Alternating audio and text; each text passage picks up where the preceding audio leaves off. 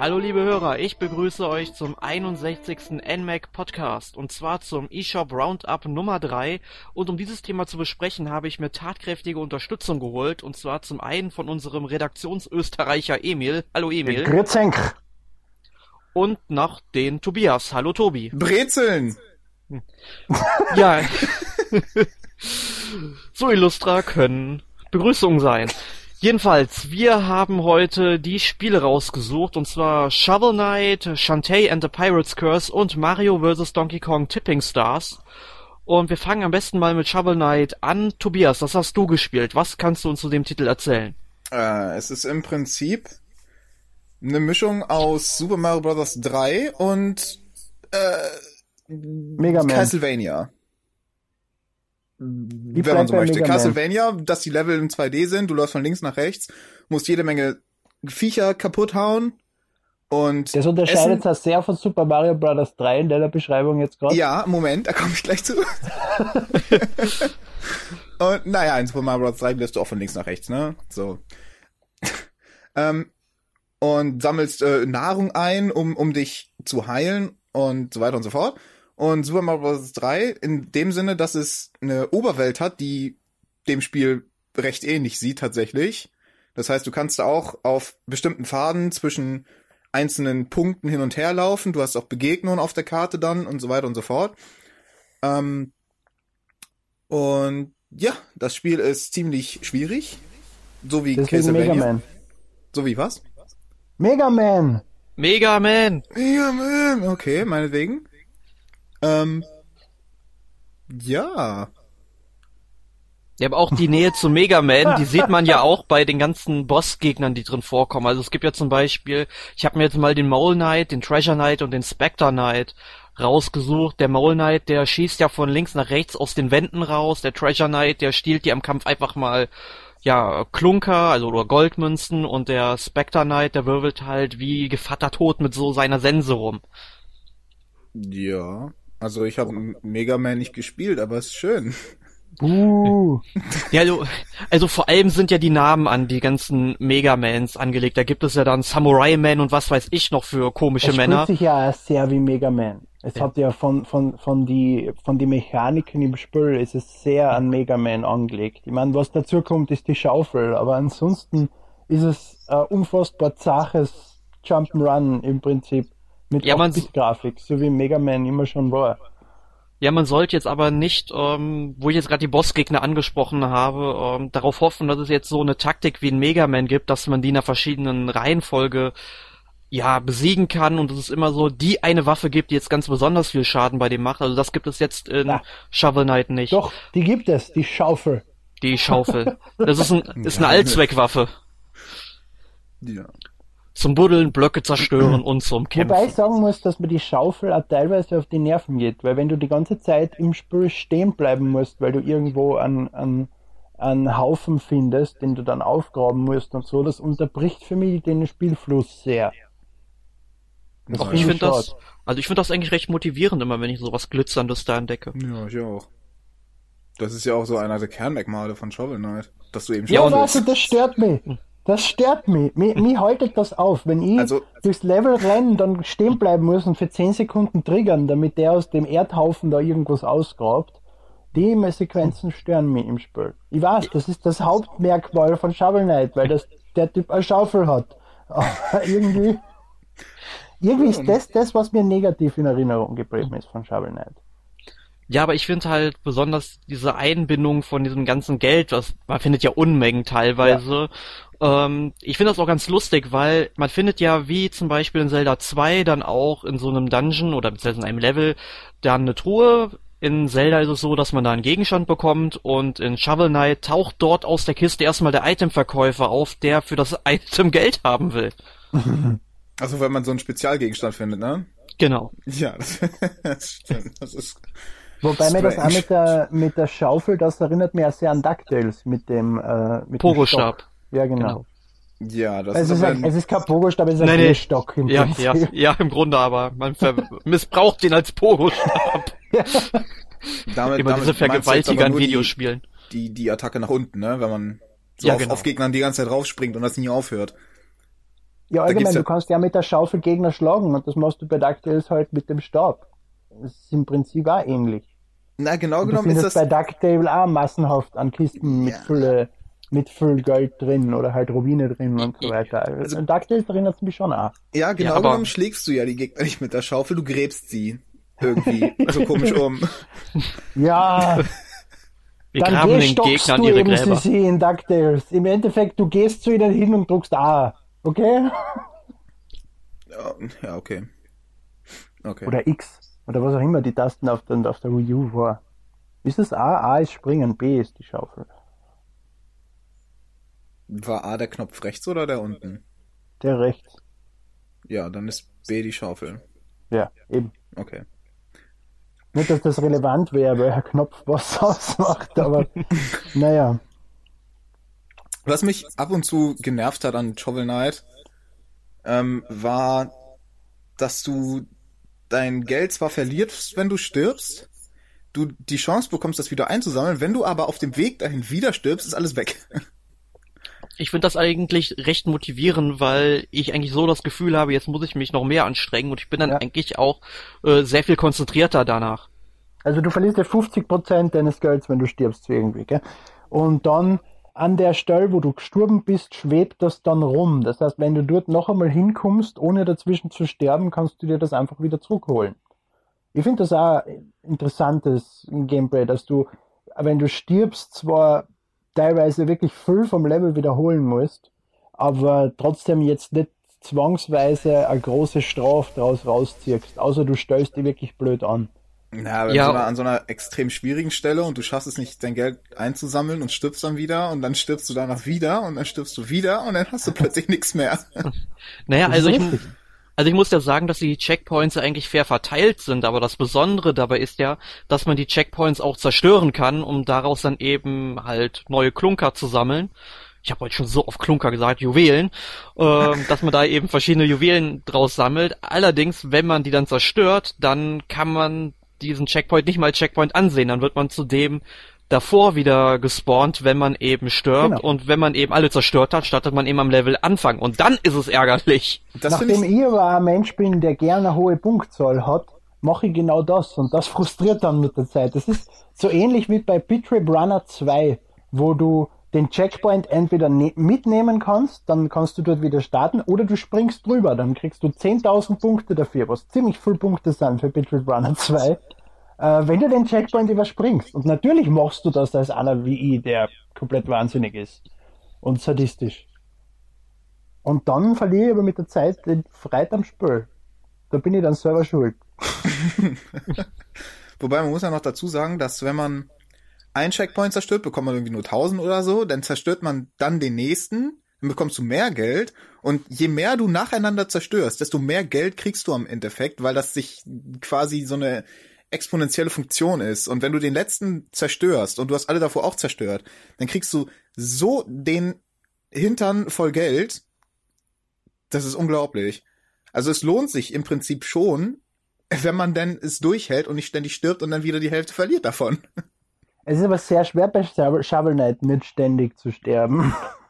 Ja, vor allem in den, in den letzten Leveln. In den ersten Leveln geht das, falls man, wenn man, wenn man halbwegs vorsichtig spielt, da ist das einzige wirklich schwierige, die Bossgegner, weil die halt um sich werfen mit Attacken. Auch teilweise Attacken, Mhm. wo du kaum Chance hast auszuweichen und einfach auf jeden Fall getroffen wirst und, und ein bisschen Energie verlierst. Hm. Aber er hat jetzt nicht wenig Energie. Was, wo ich eher stirb, ist bei den Sprungpassagen, wo du dann auch wirklich auf einem minimalen kleinen Plattformding landen Mhm. musst. Und das viermal nacheinander. Und da falle ich dann irgendwann runter. Ja, Ja, es gab ja, Ja?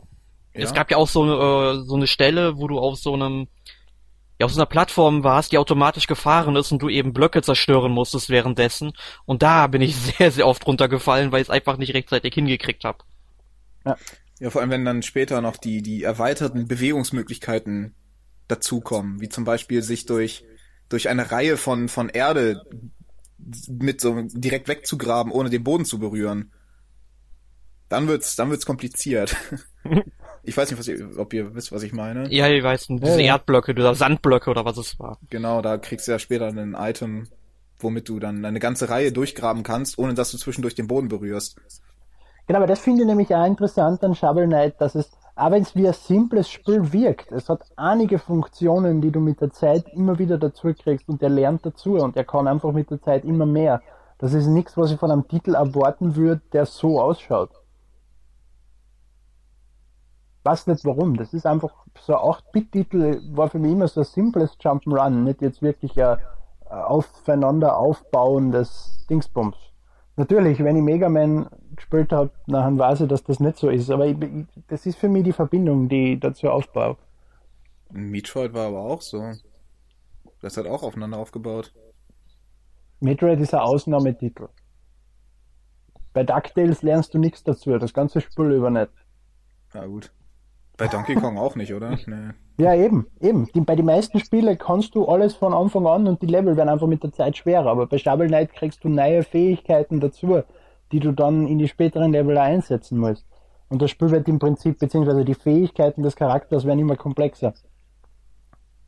Ja, ja, stimmt schon. Aber auch ein Spiel, wo man mit der Zeit immer mehr dazulernt, ist Shantae and the Pirate's Curse.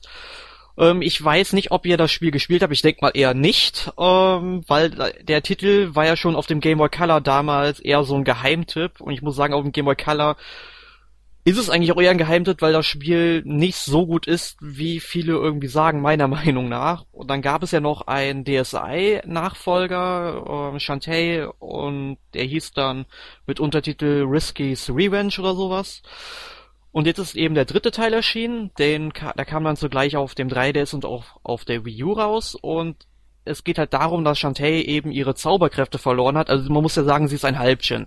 Und diese Zauberkräfte, die hat sie jetzt eben nicht mehr. Und deswegen muss sie sich jetzt mit ihrer ja, Erzfeindin um, Risky Boots verbünden, die sie ja in den ersten beiden Teilen auch bekämpft hat, weil es jetzt so einen Pirate Master gibt, der eben die Weltherrschaft an sich reißen will, was weiß ich nicht noch. Und ja, man steuert dann über verschiedene Inseln an und auf jeder Insel, das ist also, Shantae ist ein 2D-Plattformer, da findet man halt in den Dungeons wie in Zelda einen Schatz, mit dem man dann eben wieder neue Fähigkeiten erlangt, wie zum Beispiel so eine Pistole, womit man dann Gegner abschießen kann oder auch weit entfernte Schalter aktivieren kann. Ähm, das ist eben, wie du eben gesagt hast, dieser Game Boy Color Titel als Geheimtipp.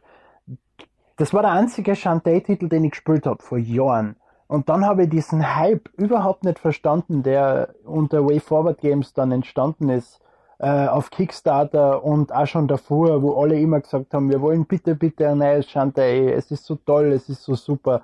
Für mich war das ein normaler 0815-Titel, den ich nicht nachgetrauert hätte, wenn da jetzt irgendwie ein neuer, nicht ein neuer Teil erscheint. Es gibt so viele andere Spiele, wo ich mir einen neuen Teil wünschen würde. Shantae war definitiv keins davon.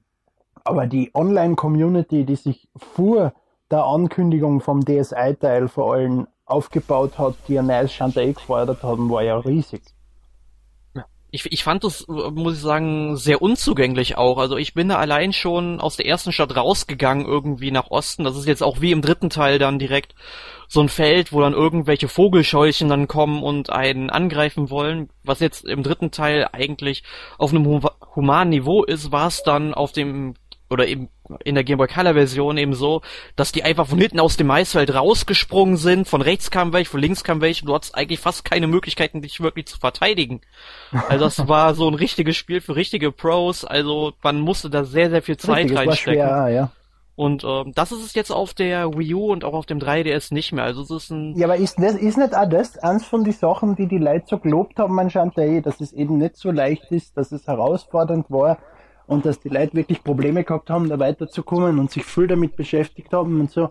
Ist das nicht schlecht, wenn man genau diesen, mit dieses Merkmal des Spiels aufgibt? Will ich sagen. Ich denke mal, beides hat so seine Vor- und Nachteile. Ich finde halt nur, dass äh, die Version, die sie jetzt abgeliefert haben, wesentlich zugänglicher ist. Also mir hat die zumindest mehr Spaß gemacht, obwohl ich eigentlich schwierige Spiele wie Mega Man mag. Nur bei Mega Man habe ich eben das Gefühl, wenn ich da immer und immer wieder dieselbe Stelle meistere, beziehungsweise oder probiere und irgendwann meistere, dass ich dann wirklich besser werde. Und das hatte ich bei Shantae, ich habe das drei, vier Stunden gespielt, absolut nicht. Weil ich fühlte mich da irgendwie immer total überfordert. War also, das Spiel äh, schuld oder warst du schuld? Also ich würde nicht unbedingt mir die Schuld geben, weil ich bin eigentlich, äh, ich, Leute, ich spiele Mega Man Castlevania und solche Naja, alten aber es gibt Schicken einen auf dem Unterschied. Für mich ist das ein, ein sehr, sehr wichtiger Unterschied, wenn du stirbst, weil das Spiel schlecht designt ist oder der Gegner unfair ist oder du stirbst, weil du einfach gerade einen Fehler gemacht hast und schlecht warst. Also wenn Na, du nicht dann dem würde ich Spiel eher- die Schuld gibst, sondern dir. Nee, dann würde ich eher dem Spiel tatsächlich die Schuld Okay. geben. Also ich Ähm. hab's immer noch nicht begriffen, ne? Du hast da, du hast da jetzt so eine, also ich weiß nicht, ist das so eine Oberwelt wie in Golden, Golden Sun oder, oder, dass du da rumlaufen kannst und dann Städte ansteuerst quasi? Nein, nein, also du, ganz einfach. Du hast am Anfang so eine Anfangsstadt, ja, die musst du erstmal verteidigen. Und danach steht da halt Risky Boots, also die Erzfeindin von Shantae, die steht da halt am Hafen rum und wenn man die dann anspricht, dann sagst du, auf welche Insel du reisen willst.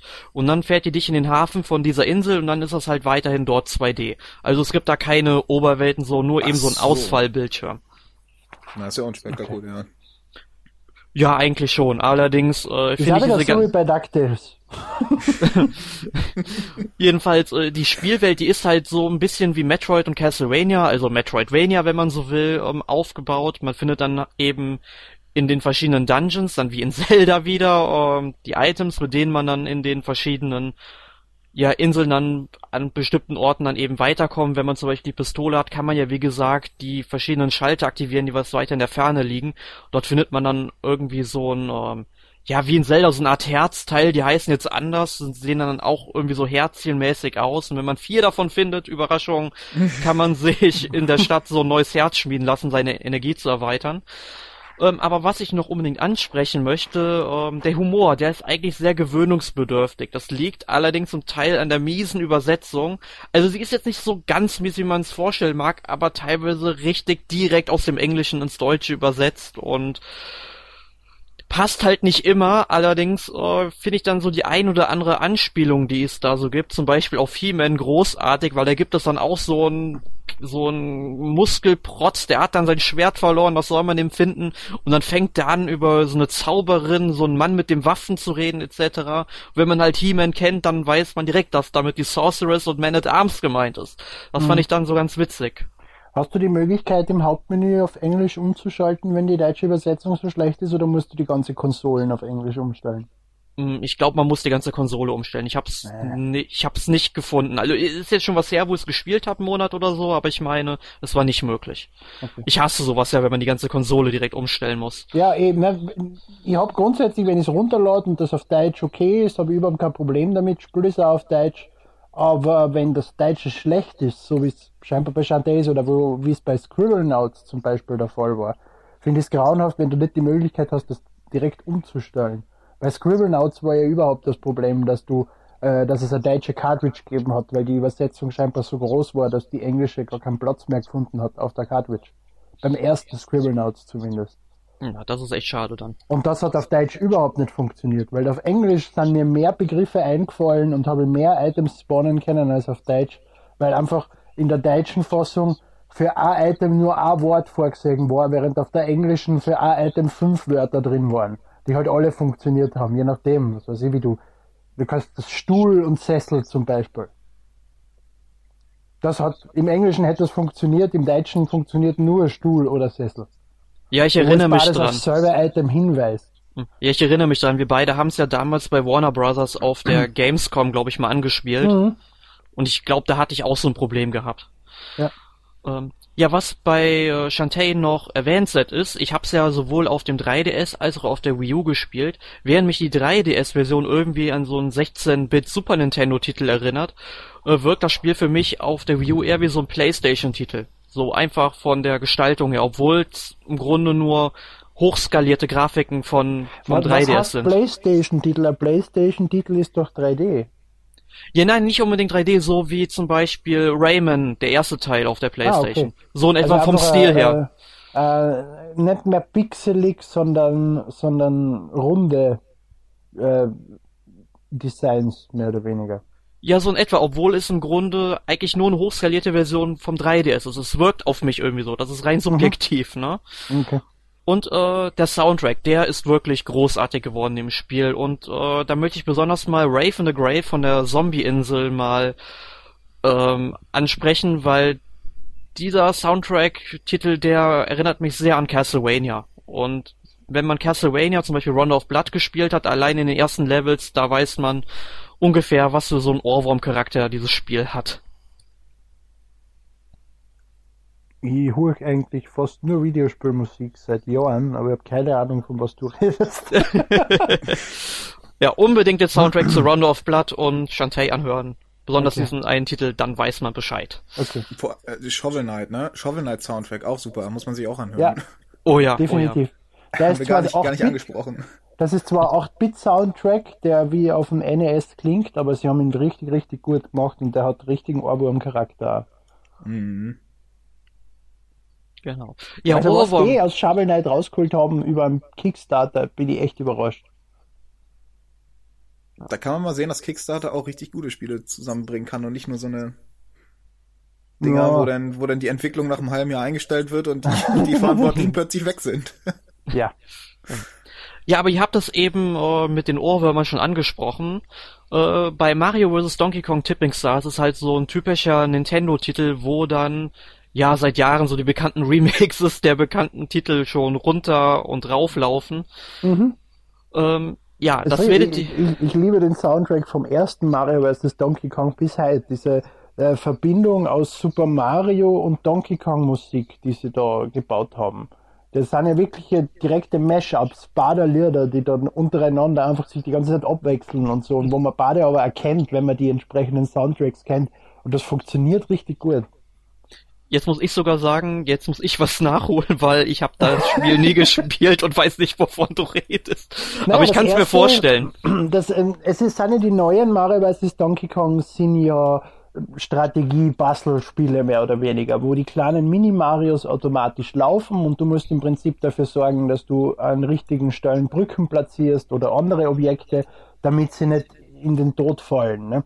Während mhm. das allererste Mario vs. Donkey Kong so ist wie Donkey Kong am Game Boy, was im Prinzip eine erweiterte Version von dem uralten Donkey Kong ist, wo du einen Mario steuerst, der halt erst dann äh, einen Schlüssel aufsammeln muss und dann mit dem Schlüssel zum Tor kommen und dort dann durch und dann kommt er in die nächste Welt.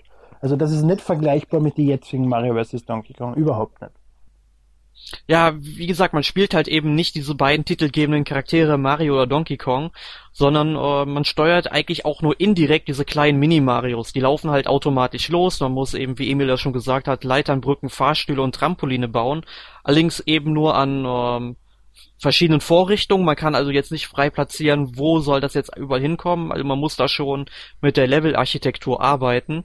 Und diese Objekte, die man dafür verwendet, die legen eben auch nur eine begrenzte Stückzahl vor. Man muss also schon haushalten. Man kann natürlich später wieder irgendwie ein Trampolin entfernen, eine Brücke entfernen und hat dann die Materialien dafür wieder. Ne, das geht schon. Man muss das halt irgendwie schon richtig kombinieren. Und Ziel des Spiels ist es eben, dass alle Mini-Marios sicher ans Ziel kommen. Also genau, und dass du bestenfalls noch alle Bonus-Items aufsammelst. Genau. Das ist ja das, das ist ja die Herausforderung dabei, dass ja. du die ganzen Münzen einsammelst. Also, also muss man, muss man alle Minimarios ins Ziel bringen oder reicht es, wenn man so ein paar ins Ziel bringt, wie bei die Lemminge, dass du nur eine gewisse Anzahl an Lemmingen ins Ziel bringst? Weil im Prinzip ist es ja Lemminge in familienfreundlich, oder nicht?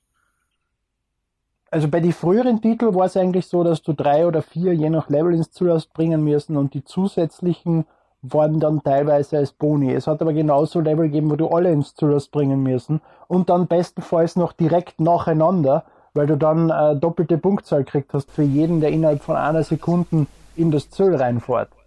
Ja, ganz das heißt auch noch besser, bestenfalls machen müssen sie erst vorm, vorm Ziel irgendwie sammeln und dann so, so gleichzeitig wie möglich alle auf, das, auf den Ausgang des Levels loslassen. Ich nehme nicht an, dass sich das geändert hat.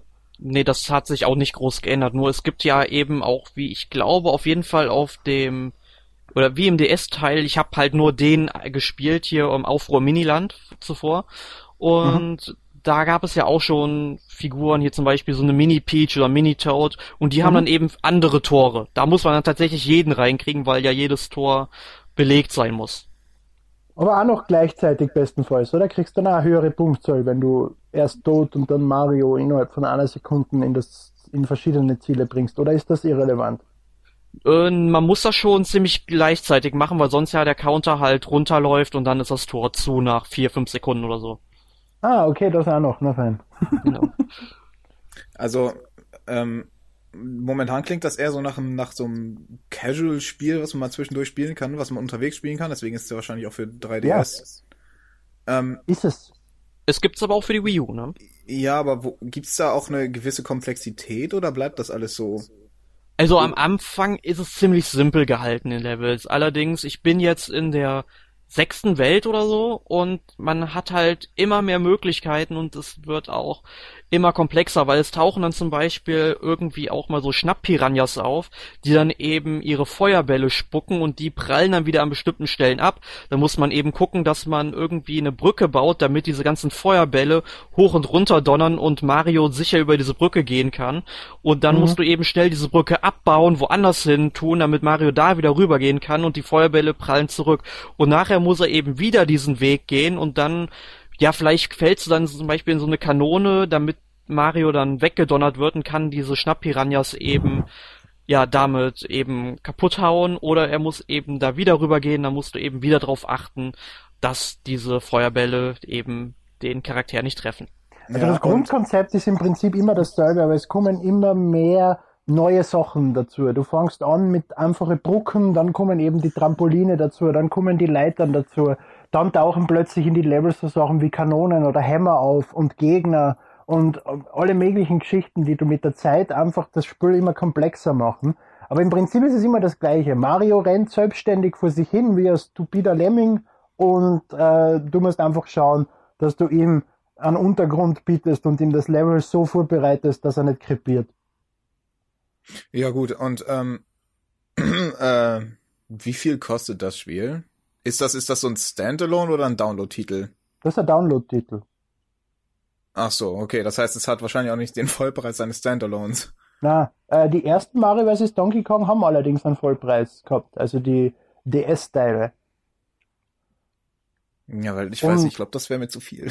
Na, das, die, die, es gibt recht viele Level in Mario vs. Donkey Kong und das macht ja ziemlich viel Spaß. Also ich war gern bereit, damals 40 Euro dafür zu zahlen. Und das äh, Positive an Mario vs. Donkey Kong Tipping Stars ist ja jetzt, wenn du die 3DS-Fassung kaufst, kriegst du einen Download-Code für die Wii U und umgekehrt. Das heißt, du kannst entweder den Code an wen anderen geben, dann kaufst du mit einem Spiel für zwei Leute das Spiel, oder du spielst es auf beide Versionen, weil was nämlich auch sehr äh, hervorkommen wird bei Tipping Stars ist der Editor dass du eigene Level erstellen kannst, die Level online tauschen. Das heißt, es gibt da unzählige Erweiterungen an neuen Levels, die du auch bewerten kannst und den äh, Leuten, die die Level gebaut haben, kannst du mit Sterne belohnen, dass sie äh, bessere Objekte kriegen und in Zukunft coolere Level machen können und sonstige Geschichten. Also das, das neue Mario vs. Donkey Kong hat einen sehr Social Aspekt eingebaut, der die Leute motivieren soll, gute Level zu bauen und die mit anderen zu teilen. Ja, und äh, man kann dazu auch sagen, da das Ganze über das Miiverse abläuft, kann ich jetzt sowohl ein Level in der Wii U-Version hochladen, den dann irgendein 3DS-Spieler dann runterladen kann. Genau, die Spiele sind fast gleich. Es gibt gewisse Level, steht zumindest auf der Website, dass es gewisse Level geben kann, die auf der Wii U äh, zu komplex, also die auf dem 3D, für den 3DS zu komplex wären und nur auf der Wii U laufen. Aber die meisten Level sind cross-plattform-kompatibel und können auf beide Geräte gespielt und gebaut werden. Mhm. Und der, die 3DS-Version hat halt noch den Vorteil, dass man diese Levels dann auch noch mit Street Pass ähm, ja, tauschen kann. Mhm. Gibt es eine Möglichkeit, die Street Pass getauschten Level auf die Wii U-Fassung zu übertragen? Mm, ich habe da noch nichts gesehen. Also ich weiß aber auf jeden Fall, dass du die ganzen Spielstände zumindest nicht miteinander synchronisieren kannst. Also du hast, also wenn du zum Beispiel beide Versionen hast, du kannst mhm. eben nicht deine verdienten Sterne vom 3DS auf die Wii U zum Beispiel kopieren, um dort und dann mit dem Level-Editor dann irgendwas zu kaufen. Und die 80 vorgegebenen Level sind in beiden Versionen dieselben? Also ich habe ähm, in beiden Versionen ungefähr bin ich gleich weit und da habe ich jetzt noch keine nennenswerten Unterschiede entdeckt, also eigentlich keine. Das finde ich aber schlecht, weil du musst ja, damit du im Editor gewisse Sachen überhaupt zur Verfügung hast, die Kampagne dementsprechend weit spielen. Das heißt, ich muss dieselben Level zweimal spielen, damit ich auf beiden Versionen die entsprechenden Objekte im Editor zur Verfügung habe. Ganz genau. Okay, das, das ist wiederum eine fragliche Designentscheidung. Aber es ist wurscht, das ist Mario vs. Donkey Kong. Ich kriege jetzt schon Lust, Mario vs. Donkey Kong zu spielen. Ich werde mir das nachher am 3DS runterladen. Ja, ja. Das, es ist aber richtig schlimm, weil ich hatte irgendwie die letzten Tage dann mich mit dem Spiel so sechs, sieben Stunden beschäftigt. Dann Mhm. hatte ich erstmal ein paar Tage keine Lust mehr drauf und habe ich eben, bevor wir den Podcast nochmal aufgenommen haben, nochmal ein Level gemacht und jetzt kribbelt's mir schon wieder in den Fingern. Also das ist richtig ein Such, äh, so ein süchtig machendes Spiel, ja. Ja, ist es. Fast so schlimm wie Tetris. schon immer. Das, das, also das Konzept von Mario vs. Donkey Kong geht definitiv aus. Und ich freue mich über jeden neuen Titel, auch wenn er im Prinzip fast dasselbe ist wie der vorherige Titel. Es macht einfach Spaß und ich will ja nicht, dass sie viel dran verändern. Mich stört da zum Beispiel diese Änderung, dass es verschiedene Charaktere und verschiedene Ausgänge gibt. Das macht mir das Ganze schon ein bisschen zu kompliziert. Ja, es kommt ja nur hin und wieder vor. Also es hält Ja, sich eh, natürlich äh, in Grenzen.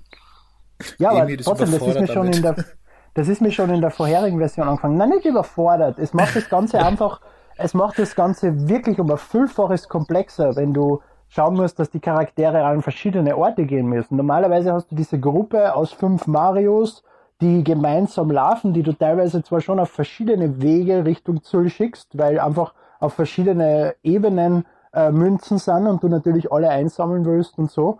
Aber jetzt musst du dir ja wirklich darum kümmern, dass die Charaktere sich teilweise, ähm, weil sie können nicht aneinander vorbeigehen. Wenn zwei kleine Figuren aneinandertreffen, drehen sie dementsprechend um. Das heißt, ich muss dann schauen, dass ich mit Tod in einem, auf einer anderen Ebene an Mario überhaupt vorbeikomme. Und solche Geschichten. Das, das macht mir dann schon weniger Spaß.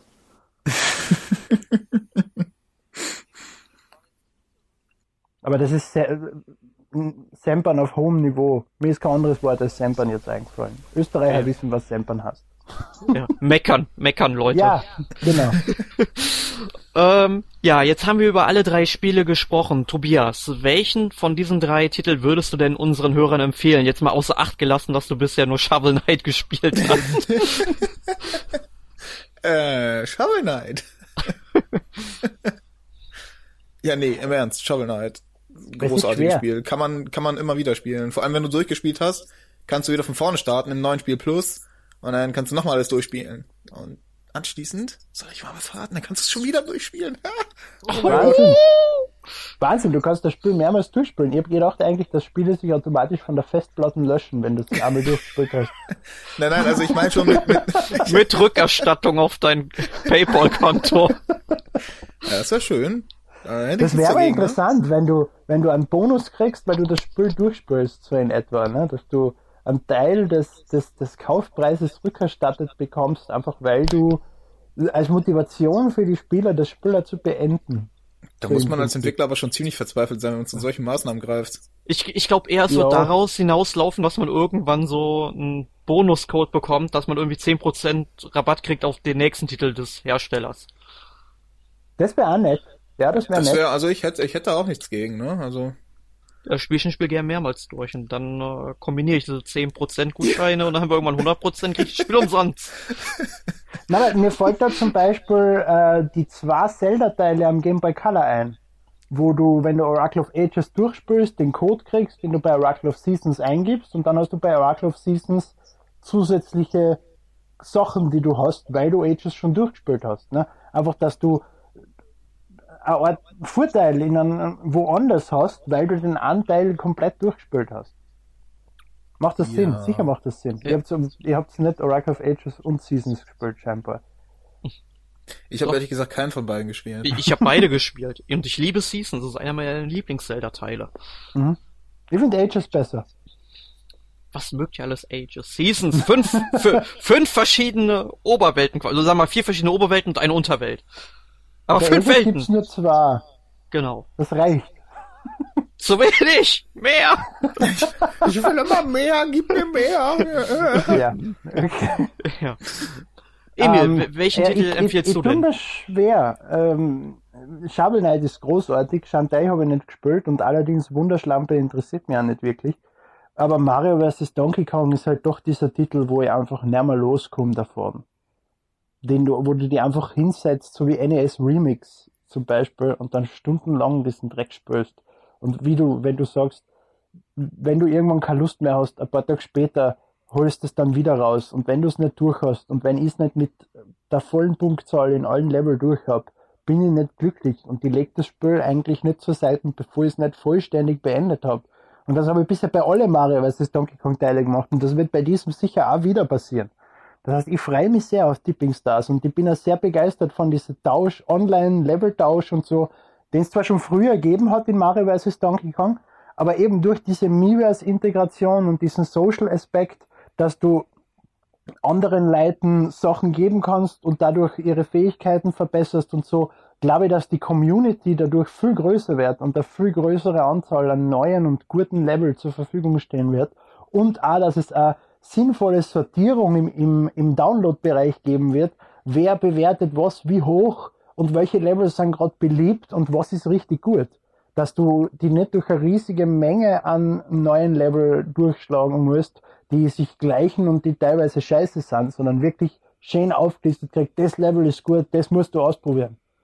Und auf das freue ich mich und ich freue mich sehr auf das, was die Community da alles fabrizieren wird. Ja, ich kann mich euch beiden eigentlich nur anschließen. Ich würde jetzt als erstes auch mal Shovel Knight ähm, vorschlagen und Mario vs. Donkey Kong Tipping Stars ist auch ein toller Titel, wie man gemerkt hat. Ähm, Shantae kann ich eigentlich auch empfehlen, ist allerdings jetzt so ein Spiel, was einen nicht unbedingt so lange in Erinnerung bleiben wird, weil es halt doch ziemlich viel aus anderen äh, Spielen klaut und ja, aber das, gut, das macht Shovel Knight doch auch. Ja, Shovel Knight gibt dem Ganzen aber irgendwie schon seine eigene Note mit den hm. äh, verschiedenen, äh, mit der Schaufel alleine schon, ja, und ähm, ja, also ich kann eigentlich alle drei Titel empfehlen, weil ich habe alle drei gespielt, aber halt äh, Shovel Knight und Mario vs. Donkey Kong Tipping Stars würde ich dann doch schon eher dazu raten zum Kauf. Und auf welcher Konsole Shovel Knight? Wii U oder 3DS? Äh, ich hab's äh, auf der Wii U gespielt. Ich mhm. auch. Okay, passt, dann sind wir uns da einig. Kauft's für die Wii U. Weil ich weiß nicht, das ist, das ist kein Titel, den ich am 3DS spielen will. Ich glaube, das haben wir eh schon einmal im, im Podcast erwähnt. Dass ich irgendwie eine Abneigung habe, Shovel Knight am 3DS zu kaufen, obwohl es im Prinzip genau dasselbe Spiel ist. Ohne irgendwelche Abschläge. Aber trotzdem ja, das ist das für mich eher ein Titel, den ich auf der Heimkonsole spiele, auf dem Fernseher das kommt einfach wegen ganzen Anleihen, die du kennst aus anderen Spielen, die du damals auch immer auf der Konsole gespielt hast, weil das nun mal Konsolenspiele ja. sind. Und deswegen mhm. willst du Shovel Knight ebenso auf der Konsole spielen. Das gehört sich einfach so. Ja, okay, ja, das macht Sinn. Ja. Aber apropos Spielen, was habt ihr letzte Woche gespielt? Tobias, mach mal den Anfang. Äh, Dragon Age Inquisition habe ich mir besorgt und gespielt. Sehr gutes Spiel. Ziemlich groß, aber auch sehr gut. Uh. Auf dem PC nehme ich an. Ja, auf dem PC. Da flog uh. der Drache. Sonst nichts? Ähm, Dead Space 3 ab und zu. Auch auf dem PC. Okay. Also können wir sagen, du hast die A Geld in den Arsch geschoben. ähm, nee, das sind, also Dead Space 3 hatte ich jetzt schon seit seit es raus ist, aber nie gespielt, weil ich halt den zweiten Teil noch nie gespielt hatte. Und dann wollte ich erstmal den zweiten Teil durchspielen. Den habe ich dann vorletzte Woche durchgespielt. Ein großartiges Spiel übrigens. Ähm, und dann dachte ich mir, gut, dann kann ich jetzt Dead, Dead Space 3 endlich mal spielen. Wird mal Zeit. Habe ich dann auch angefangen zu spielen. Aber dann habe ich Dragon Age Inquisition mir besorgt, weil ich nämlich auch, auch drei Wochen davor gerade Dragon Age 2 durchgespielt hatte. Und das war halt ein so ein offenes Ende, das hat mich genervt, also habe ich mir Inquisition geholt und jetzt hänge ich mit den beiden Spielen rum. Äh, wie ist es denn mit Inquisition? Knüpft das dann direkt am so ziemlich am Ende vom zweiten Teil an oder? Äh, ja, da ist ein, eine, eine kleine Zeitlücke zwischen von ein paar Wochen oder ein paar Monaten oder zwei Monaten oder so, ein paar Wochen, sagen wir ein paar Wochen. Okay. Ja, und, und geht dann geht dann aber direkt weiter. Ja, ja, ich, ich muss ja Dragon Quest, äh, was sage ich wieder? Dragon, Quake. Dragon Quake. Dragon, Dragon Quake Tournament 3. Nein. Und uh, wir haben äh, wieder einen indizierten Titel erwähnt. Uh, wir schaffen es jede Woche. ich ich meine, Quake steht nicht mehr auf dem Index. Nicht mehr. Nee, ich glaube auch nicht. Das Doom, Doom. Ich, man darf auch wieder Doom sagen. Ah ja, nicht der, Doom, gell? Doom, Doom, nicht Doom. mehr. Dumm, dumm. Du überall! Nee, ich musste halt Dragon Age und Mass Effect muss ich beide Trilogien eigentlich noch nachholen, wo ich bei Also mach zuerst Mass Effect. Mass Effect ist großartig. ja, da habe ich die Trilogie auch hier irgendwie schon seit ewigen Urzeiten, aber Ja, das, also äh, mach eher, eher Mass Effect als, als Dragon Age. Dragon Age Origins ist ein großartiges Spiel. seit, Dragon Age 2 ist eine Enttäuschung im Gegensatz zum ersten Teil, aber ja genau. Das es ist halt gehört. so, ja, die erste Hälfte des Spiels ist so mittelmäßig, ist ein bisschen langweilig, aber dann so gegen Ende zieht's mal, zieht's richtig auf. Und dann geht's alles Schlag auf Schlag. Eigentlich wie immer bei BioWare, aber okay. Aber Mass Effect, da sind halt alle Spiele unglaublich grandios. Alle. Von vorne bis hinten. Also macht Wenn zuerst man Mass Effect. RPGs mag. Ja, Mass Effect ist so Hybrid, ne? Ja, schon. Aber mir ist es zu RPG-lastig. Ich hab's probiert. Es, mir, für mir ist es zu viel. Ich hab keine Freude damit. Ja, was soll ich machen? Das ist halt einfach ein Genre, mit dem ich nichts anfange. Es tut mir sehr leid. Ja, aber dir entgeht so eine großartige Story, Mann. Die Story kann ich auf, auf, auf YouTube auch schauen. Am Schluss vom ersten Teil stirbt er und am Schluss, am Anfang vom zweiten Teil lebt er plötzlich wieder, weil er irgendwo runterfällt oder so. Nee. Ja, nee. So ähnlich, ist doch wurscht. Wayne, erzähl, was hast du gespielt, Emil? Ähm, Anfang der Woche habe ich GTA 4 auf der X, äh, 5 auf der Xbox One wieder rausgeholt, einfach weil ich Lust gehabt habe, ein paar Menschen zu erschießen. Ähm, ich, will jetzt, ich will jetzt nicht sagen Nutten erschießen, weil dann ist das Spiel wieder viel zu brutal und muss auch auf dem Index. Ähm, ich bin halt begeistert von der Story von GTA 5 noch immer und dem, die ganzen Möglichkeiten, die du hast. Und deswegen spiele ich jetzt, glaube ich, das vierte Mal inzwischen durch oder so. Und Mitte der Woche ist Oni and the Blind Forest erschienen. Ein Titel, den ich einfach nur gekauft habe, weil es ein Spiel von einem österreichischen Entwicklerstudio ist auf der Xbox One und mich das einfach interessiert hat. Aber der, der ist richtig, richtig geil. Das ist so, ein- so ein unfassbar zaches Jump'n'Run. Es erinnert ein bisschen an Super Meat Boy vom, vom, vom Gameplay her, dass du so Wandsprünge machst und vielen Fallen ausweichst und so weiter. Und das ist ja ähnlich schwer wie Super Meat Boy. Aber das Design und der Soundtrack von dem Spiel, das ist richtig, richtig gut. Und es schaut einfach geil aus. Die verschiedenen Welten schauen unterschiedlich aus und die sind alles so liebevoll designt. Ich bin richtig begeistert von dem Titel. Und das für 20 Euro. Und es ist aus Österreich. Was will man mehr? Ja. Ein Sack voller Kroketten. Wobei das eigentlich eine Lüge ist. Weil der, der, der Chef des Entwicklerstudios hat bei Blizzard gearbeitet und ist halt ein gebürtiger Österreicher. Und die anderen Entwickler, es ist ja so ein, so ein internationales Zusammenspiel von verschiedenen Entwicklern. Das heißt, ja, der, der, der, der Gründer und Chef des Entwicklerstudios ist Österreich, aber die Entwickler selber sind über die ganze Welt verteilt. Trotzdem wird von Microsoft Österreich und, und von allen möglichen österreichischen Medien als der österreichische Videospieltitel äh, angeze- angepriesen. Aber ein reines Entwicklerstudio nur mit österreichischen Entwicklern hätte es nie zustande gebracht. So ein Studio gibt's bei uns nicht, was so eine Qualität erreicht und einfach das Budget stemmen kann für so einen Titel. Selbst wenn Microsoft dahinter steht und das published, das ist nicht machbar. Österreich ist doch sowieso Multikulti. Da findest du doch sowieso alle Nationalitäten. Ich habe letztens ein Interview gelesen mit, mit, mit einer österreichischen, ich weiß nicht mehr genau, was die war, aber die war halt irgendwas Wichtiges in irgendeinem Entwicklerstudio oder so. Und der hat gesagt, es ist, es ist in Österreich sowohl das Problem, dass du zwar die Leute findest, aber die teilweise abwandern und weil es einfach keine Studios gibt, wo sie Jobs finden und dass es bei uns so gut wie null Förderungen gibt für, für Firmen, die Videospiele machen. Es wird jede, jede, jeder Holzfäller, jeder Bauer wird fünfmal so viel gefördert wie ein Videospielentwicklerstudio, weswegen auch die Studios selbst nicht in Österreich sesshaft werden, sondern in Deutschland oder in Amerika oder so, wo sie einfach viel einfacher die Finanzierung zusammenbringen, um solche Titel zu realisieren. In Österreich ist es laut dem Interview machbar, äh, eine Art äh, Konzept zu erstellen und das Grundspiel einmal zu, zusammenzubringen. Aber wenn du dann nicht das Glück hast, dass irgendein Publisher sagt, ja, ich zahle euch das, kannst du die eingraben. Du kannst das nicht selbst stemmen, weil auch du auch keine Kredite kriegst von, von österreichischen Banken, äh, weil die das als zu großes Risiko einsehen, Videospiele und so. Es ist, es ist, wir wohnen in der Steinzeit, habe ich manchmal so das Gefühl. Aber euer Internet ist gut, also. Ja. Ein Hoch auf Österreich.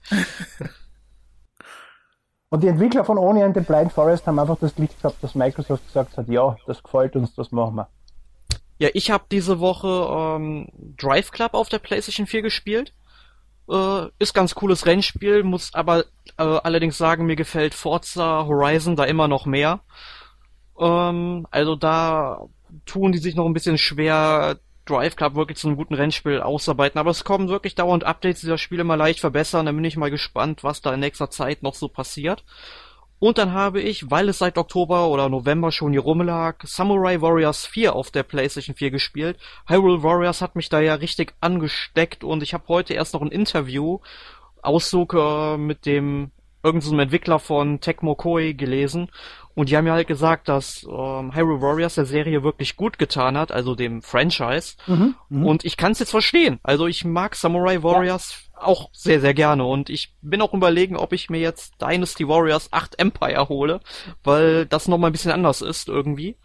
Und ja, da bin ich mal gespannt, ob ich das mache. Aber wie gesagt, Samurai. sie, sie, sie erwarten sich ja jetzt auch durch die großen Verkäufer von Hyrule Warriors, vor allem im Westen, einen Verkaufspush bei den anderen Dynasty Warriors Teile, weil die Leute einfach aufmerksam worden sind auf dieses Konzept von dem Spiel und hoffen halt, dass das jetzt äh, auch auf die restlichen Teile einen positiven Aspekt hat. Den ich Ja. aber nicht wirklich kommen sehe, muss ich ehrlich zugeben, weil die Nee, Leute zu nee. blöd sind, die Parallelen zu ziehen zwischen den beiden Teilen. Nee, Das glaube ich noch ähm, nicht mal. Ich glaube vielleicht schon, wenn, dass sie es wissen, dass es irgendwie ein Franchise ist, also dieses Warriors-Franchise, wenn wir es mal so nennen, ja. Allerdings, ähm, das Problem bei Dynasty Warriors und Samurai Warriors ist ja, dass du eben auf die chinesische oder japanische Geschichte eingehst. Und ich glaube, da ist das Interesse einfach in sehr geringem Maße im Westen vorhanden. Ich meine, ich studiere Asienwissenschaften, ich interessiere mich für diese Geschichte, ja. Und ähm, dann habe ich auch wirklich meinen Spaß daran, wenn ich jetzt auf dem Schlachtfeld stehe und einmal steht da Nobunaga oder äh, oder Nobunaga vor mir und das finde ich eben großartig, weil ich habe mal über den ein Referat gehalten und eine Hausarbeit verfasst, ja. Und ich weiß halt, wer das ist, aber ein anderer, der wird halt eben nicht wissen, Ja, aber- dass das der erste das- Reichseiniger das- ist und dann von Akechi Mitsuhide umgebracht wurde. Das Gameplay ist doch genau dasselbe. Scheiß doch auf die Story. Hyrule, War äh, Hyrule Warriors oder Dynasty Warriors ist einfach mit einem Charakter, der aus irgendeinem Grund mit einem Schlag 100 Gegner niedermetzeln kann. Und ganz genau das. Du gehst auf das, auf das Feld zu, bringst so viel wie möglich um und hast dann gewonnen. Und Das ist genau Also- dasselbe in Dynasty Warriors als Ja. in Hyrule Warriors. Die Ja, könnten doch auch einfach mal eine deutsche Version auf den Markt bringen und die nennen sie dann einfach Reichskrieger. es, es kommt aber irgendwie so eine, Warriors. es kommt aber eine europäische Version, ich glaube zwischen Franzosen und Engländern oder so.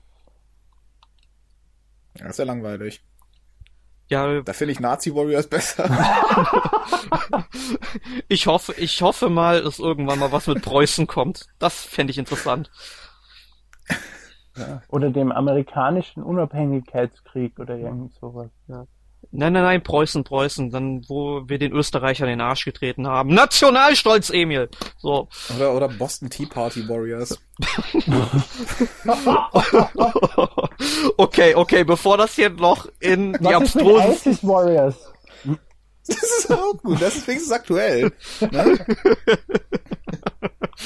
Ja, egal. Nee, bevor das abdriftet und hier die Verschwörungstheorien äh, überhand nehmen und morgen einer von den Vereinigungen bei mir vor der Tür steht, ähm, sagen wir lieber mal, um was geht es nächste Woche? Emil. Um diese tollen Figuren, die Nintendo im Moment um Unsummen verkauft und die Leute kaufen sie. Es gibt offensichtlich geisteskranke Psychopathen, die alle Amiibos daheim stehen haben.